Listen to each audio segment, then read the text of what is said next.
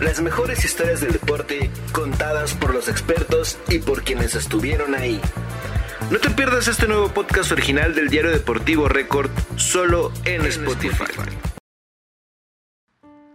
Hace muy poco tiempo, Cruz Azul regresó a la cena del triunfo y se coronó en el torneo Guardianes 2021, dejando atrás una racha de 23 años sin título y tal vez aboliendo la maldición del Panteón de Gilotepec.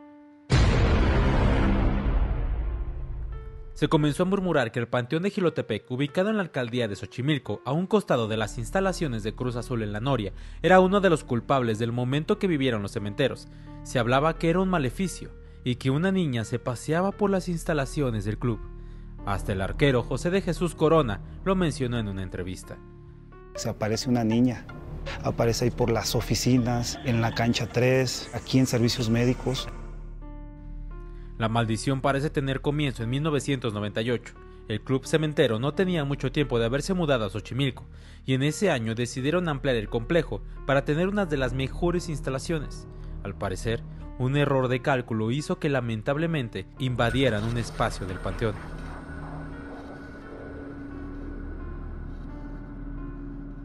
Esto quiere decir que cierto sector del complejo cementero está construido sobre territorio del panteón, incluso solo una pared es la que los separa entre sí.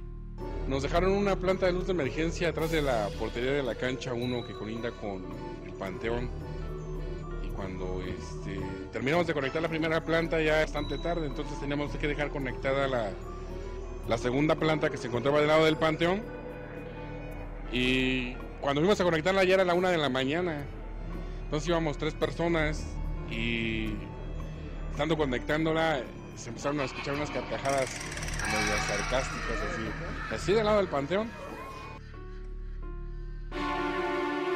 Todo parece indicar que el espectro más común que se suele manifestar es el de una niña con ropa parecida a la que usan en primera comunión. Le dijimos, si es una niña, güerita, con con vestido de, primera de primera comunión, sí, yo la vi, la vi. De primera comunión, sí, sí, sí. Este, venía desde la cancha 3, entraba a la alberca, este, se daba la vuelta y se volvía a salir. Sí, de hecho, en, un inicio yo me tocaba estar de guardia en la alberca, cerrábamos a las 10 de la noche junto con otro profesor. Y, este, y comentábamos que, este, que en la noche anterior habían dejado a una niña ahí, que le íbamos a decir a los padres de familia que se fueran todos juntos. Para el personal que trabaja en la Noria de Cruz Azul, los encuentros de esta niña eran cada vez más frecuentes. Incluso comentan que la llegaron a ver en el camión que usaban los jugadores. Xochimilco es una alcaldía que tiene tradiciones muy bonitas. Y el Panteón de Gilotepec es muy longevo. El Día de Muertos la gente acostumbra a ir a visitar a sus parientes a muy altas horas de la noche. Hay muchas leyendas y mitos que se cuentan como la de la Llorona, no es de extrañarse que estos avistamientos de la niña tengan lugar a un costado, en la guarida de los cementeros.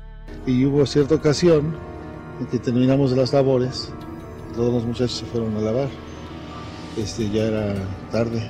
Y aquí, más o menos a la mitad de la cancha, bien que se veía un señor que estaba de pie, este, viendo hacia la bodega donde estábamos.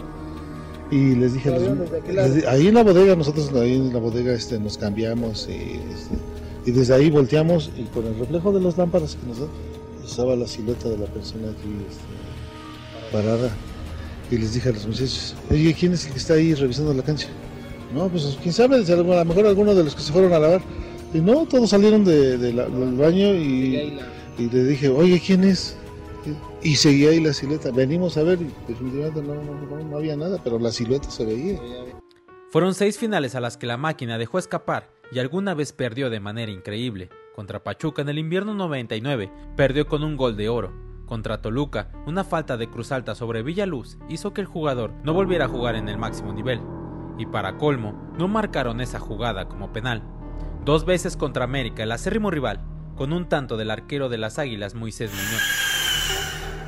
Incluso, gente que trabaja en el mismo panteón sabe de la historia y relata sus vivencias al respecto. Pues que han oído las risas de la niña que anda jugando ahí a veces, o que se ve que se cruza para acá, o de aquí del panteón se cruza para allá. Se cuentan más historias dentro de la noria. No solo es la famosa niña de blanco, se habla de que se escuchan ladridos, sombras extrañas en la cancha de entrenamiento y en las ventanas del edificio. La sequía que vivía Cruz Azul tenía muchos culpables, la directiva, jugadores, malas decisiones del arbitraje, etc. Sin embargo, todo parece indicar que esta maldición forma parte de ese círculo. Hoy en día los cementeros acabaron con esos fantasmas del título, pero los fantasmas de la Noria seguirán ahí.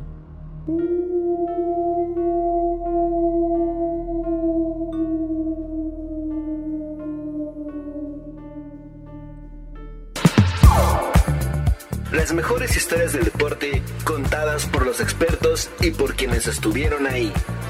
No te pierdas este nuevo podcast original del diario deportivo Record solo en Spotify.